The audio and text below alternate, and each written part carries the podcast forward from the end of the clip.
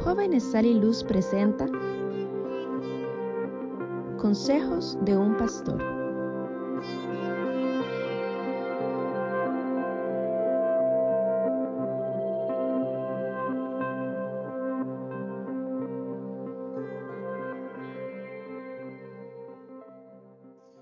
¿Qué tal, hermanos y amigos? El Señor Jesucristo les bendiga. Bienvenidos a un nuevo capítulo de Consejos de un Pastor.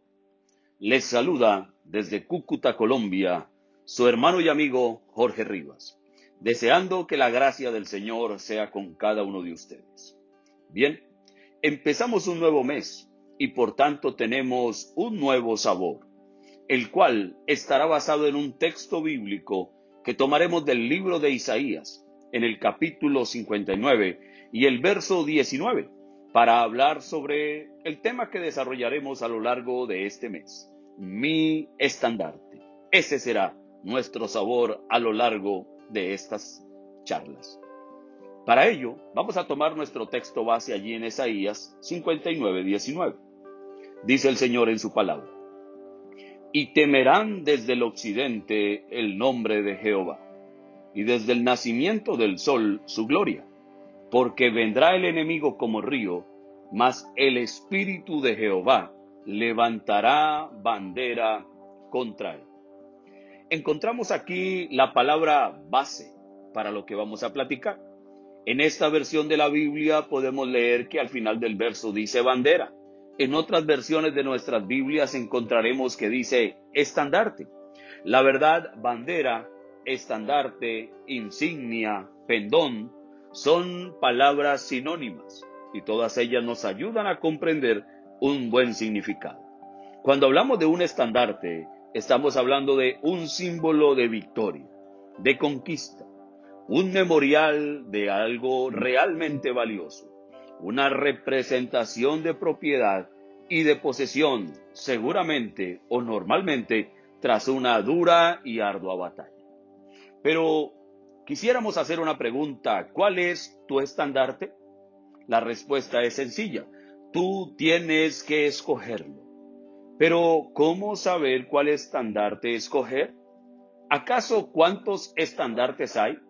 Bien, Básicamente son dos estandartes principales. La razón de esto es que en nuestro texto base vemos que la Biblia nos habla de una batalla, pues dice contra el enemigo. Y también el texto nos indica acerca de dos bandos en esta guerra, en este conflicto o en esta batalla. Uno, el Espíritu de Jehová. Dos, el enemigo encontramos en la Biblia diferentes referencias que hacen mención de estos dos bandos que batallan entre sí. Por ejemplo, en el libro de Mateo el capítulo 12 y el verso 30 dice la escritura, el que no es conmigo, palabra del Señor Jesús, del Maestro, contra mí es, y el que conmigo no recoge, desparrama. También encontramos en el libro de Santiago el capítulo 4 y el verso 4, que dice el Señor, oh almas adúlteras, ¿no sabéis que la amistad del mundo es enemistad contra Dios? Cualquiera, pues, que quiera mi amigo del mundo, se constituye enemigo de Dios. Cuando miramos estos textos de la Biblia, ellos nos confirman efectivamente que hay dos bandos, el bando de los amigos del Señor y el bando de los enemigos del Señor.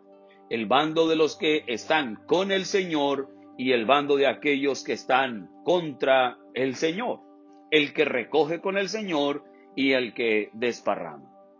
De esa manera, entonces nosotros podemos ver que cada bando en esta guerra tendrá un estandarte, una insignia, un pendón, unas banderas, un estandarte en sí, que identificará su ejército, a sus súbditos o seguidores.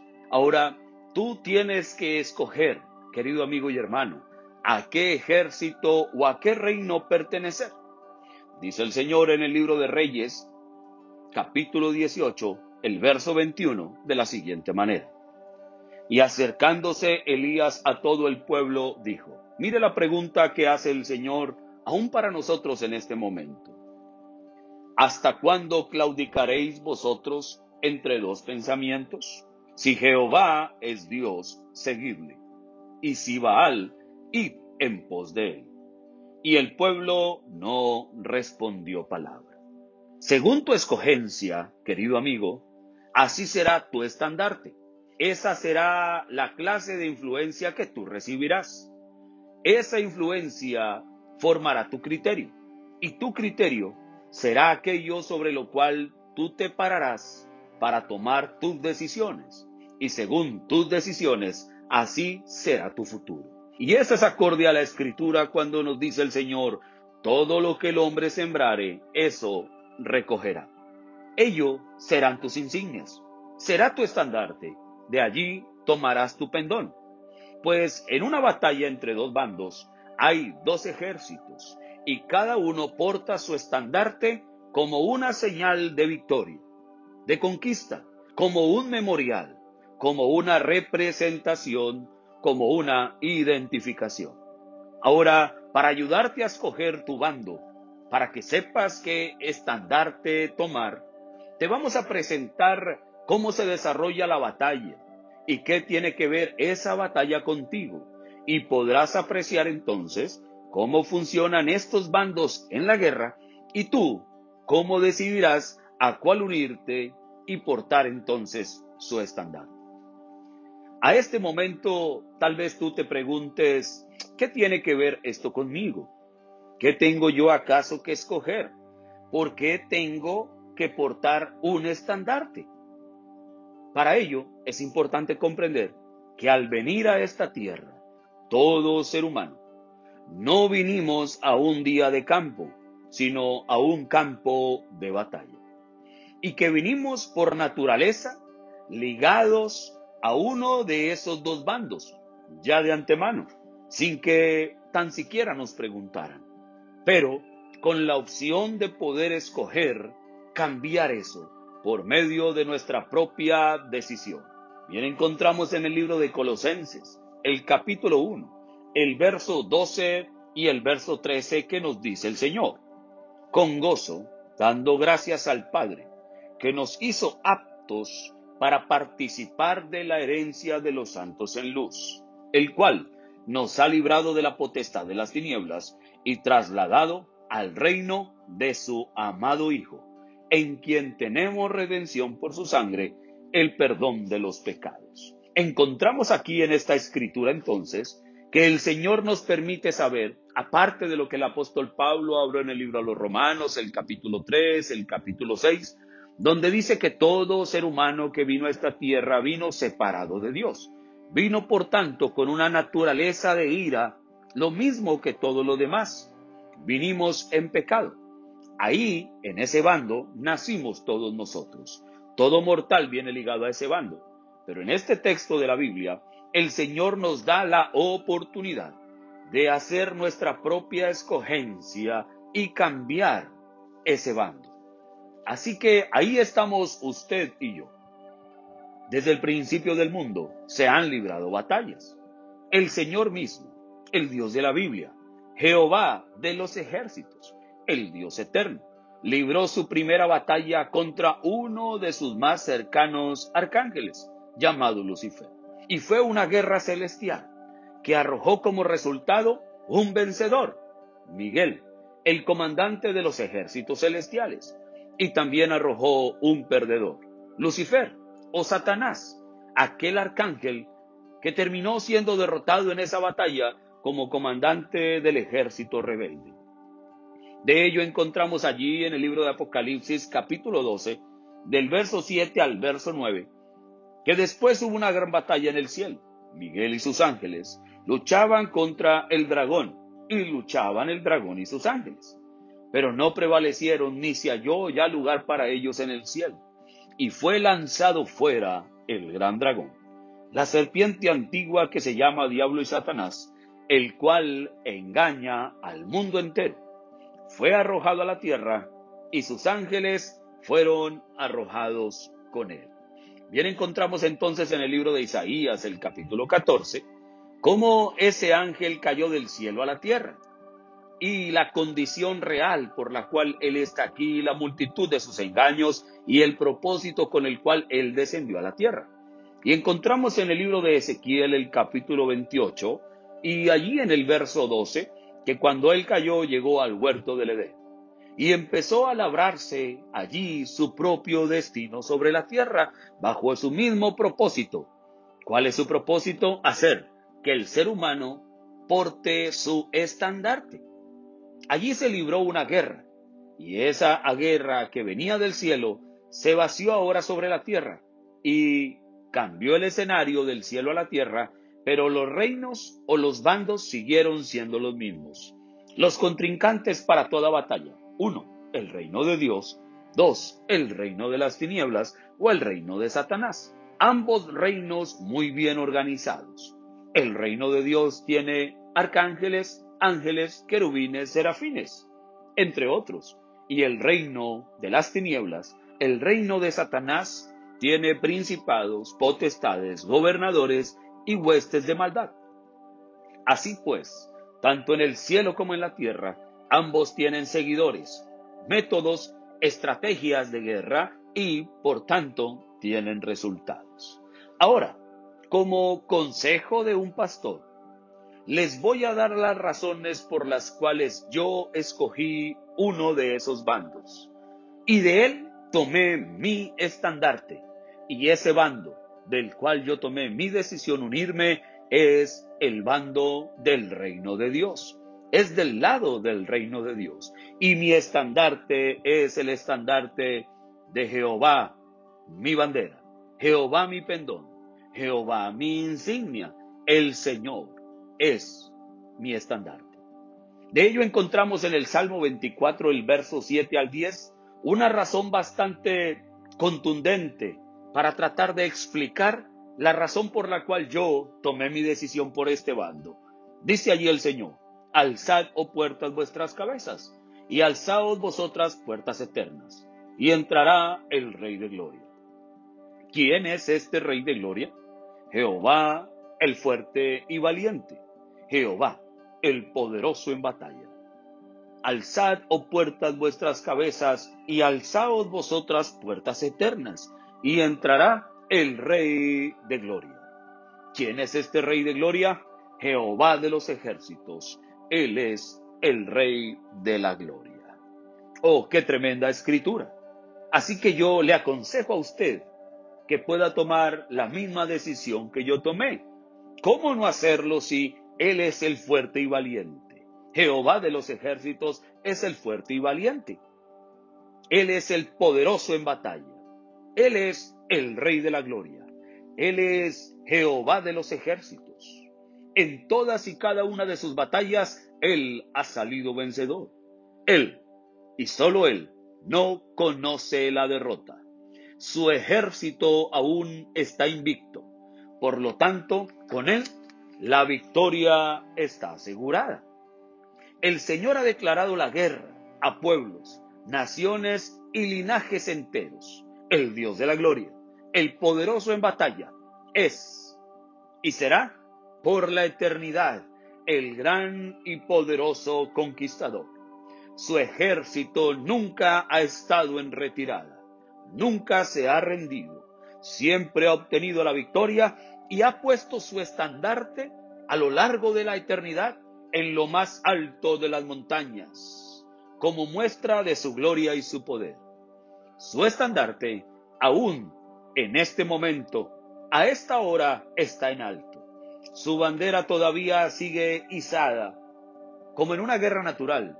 Cuando se iza una bandera en tiempo de guerra, esa bandera no es arriada, es decir, no se baja, hasta que la guerra termine. Mientras dure la batalla, esa bandera estará allí. ¿Para qué? ¿Cuál es el propósito de mantener una bandera izada en el día y durante la noche? Es para dar moral a la tropa. Indica que todavía se está en pie de lucha. Indica que no hay rendición. Indica que todavía el ejército está en el frente de la batalla. La moral del pueblo está en alto el pueblo sabe que su honor está siendo defendido por aquellos soldados valientes. y la tropa, mientras ellos ven esa insignia, ese estandarte allí erguido en lo alto de la montaña, seguirá adelante en pie de batalla. Esa bandera, ese estandarte, seguirá allí puesto durante el tiempo de la batalla como memorial del reino victorioso al que representan esos guerreros, como identificación de la tierra a la que pertenecen, como representación del linaje que corre por sus venas, como la insignia o perdón del honor de su pueblo. Allí estará ese pendón representándolos a ellos. Y eso es suficiente razón para motivar a sus guerreros a avanzar. Ese estandarte, mi estandarte, sigue puesto en alto, para que todos, aún hoy día, puedan verlo. Si el estandarte se deja caer, indica derrota, por lo cual la moral de las tropas decae y entran en gran confusión. Se debilita el pueblo y el enemigo avanzará hasta conquistar. Por eso vemos nosotros en nuestro texto base de Isaías 59, 19, que es el Señor y solo Él quien levanta el estandarte. Bien lo dijo Isaías de esa manera porque solo el Señor puede levantar el estandarte y sostenerlo en alto, por la sencilla razón de que de Jehová es la batalla. Así dice la Biblia en Primera de Samuel capítulo 17 verso 57. Sabrá toda la congregación que Jehová nos salva con espada y con lanza, porque de Jehová es la batalla y él os entregará en nuestras manos. El Señor entonces sabe quiénes deciden llevar sus insignias y unirse a su reino para portar su pendón en la batalla. Necesitamos entonces ver siempre su bandera, la bandera del Evangelio, la bandera del reino de Dios, la bandera de Jehová Nisi, Jehová nuestro estandarte, de Jehová de los ejércitos, Jehová Shebaot, en victoria, en lo alto de la montaña, para infundirnos aliento y siempre avanzar nunca rendirnos y nunca retroceder. Por ello, el Señor ha tomado cuidado de darle moral a sus abanderados, a su pueblo, manteniendo a lo largo de la historia su estandarte izado en lo alto. Nunca esa bandera se ha bajado y nunca se bajará, nunca se arriará la bandera mientras dure la batalla por su pueblo. En el Antiguo Testamento, Dios hizo sus estandartes para Abraham en la cima del monte, proveyendo un cordero para sacrificio, tipo de la muerte y resurrección del Señor Jesucristo. Hizo su bandera para Elías en el monte El Carmelo, al darle la victoria enviando fuego del cielo y consumir su ofrenda en su altar en los días de Elías. Luego encontramos en los evangelios la más grande escena de victoria, el mayor estandarte que ha sido puesto para la fe de aquellos que tomamos la decisión de llevar el estandarte del reino de los cielos. La mayor escena de victoria de ese reino de Dios, del poderoso en batalla, cuando hizo su bandera como memorial público en el monte del Calvario. Allí fue donde se hizo su estandarte máximo, un estandarte de redención, un estandarte de perdón, un estandarte de reconciliación, un estandarte de salvación y para usted que está escuchando, mi consejo como pastor, una oportunidad de venir a unirse a su reino, al reino de gloria, al reino de victoria, al reino de aquel que no ha perdido y nunca perderá ninguna de sus batallas. Él, a cambio, promete estar siempre con nosotros y en nosotros, todos los días hasta el fin de la batalla compadeciéndose de nuestras debilidades, llevando nuestras faltas, nuestras enfermedades, nuestros pecados que han sido llevados sobre Él y que por su llaga hemos sido curados. Prometiendo también que quien viene a Él no será echado fuera. Y prometiendo además el Señor pelear Él mismo por nosotros. Así que por estas y otras muchas e innumerables razones, yo, Jorge Rivas, quien le habla a usted y le doy mi consejo en este día, he escogido mi estandarte el cual es el estandarte de Jehová, el estandarte del Espíritu Eterno de Dios, el estandarte del reino de los cielos, que no es otro que la bandera del Evangelio de Jesucristo. Y yo he decidido que Jehová sea mi estandarte. Allí está mi fuerza, allí está mi valentía, allí está mi victoria, allí está mi conquista. Esa cruz sigue exhibida en lo alto, ese memorial, ese estandarte está allí hasta que la batalla termine. Y está allí para mí, pero también está allí para usted, infundiéndonos aliento, dándonos moral en medio de la batalla, confirmando su poder y manifestándonos su gloria. Por tanto, si Jehová no ha perdido en la batalla, y Él es el gran y poderoso conquistador, ¿cómo no tomar usted en este momento su estandarte como propio suyo? Jesucristo es mi estandarte. Jesucristo pudiera ser, desea ser su estandarte. Jehová que hizo proezas en el Antiguo Testamento es el mismo Jesús del Nuevo Testamento. La onda de David, la vara de Moisés, la serpiente en el desierto, la fuerza de Sansón, el agua de la roca, la roca del desierto, el maná que llovía para el pueblo de Israel, ese es mi estandarte. Ese, le aconsejo, sea su estandarte. Y como dice aquel antiguo himno, oh yo siempre amaré esa cruz. En sus triunfos mi gloria será. Y algún día, en vez de una cruz, mi corona Jesús me dará. Y aunque el mundo desprecie esa cruz, para mí tiene suma atracción pues en ella llevó el Cordero de Dios de mi alma la condenación. ¿Aún tienes dudas de qué estandarte tomar, contemplar y avanzar, en la batalla? Seguramente que no. Yo sé que tú, quien estás escuchando este audio en este momento, seguramente deseas que Jesucristo sea tu estandarte también. Hazlo tu estandarte Nunca conocerás la derrota, siempre verás la gloria de Dios y sabrás que hay una recompensa para todo aquel que decide portar honorablemente el estandarte del reino de los cielos, Jesucristo, el poderoso en batalla.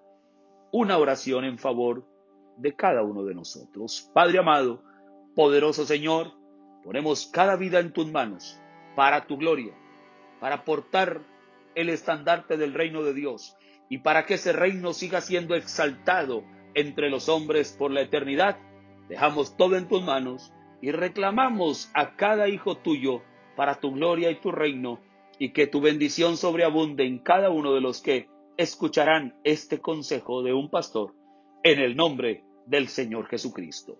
Amados hermanos, el Señor Jesucristo les bendiga. Hasta una próxima oportunidad. Shalom.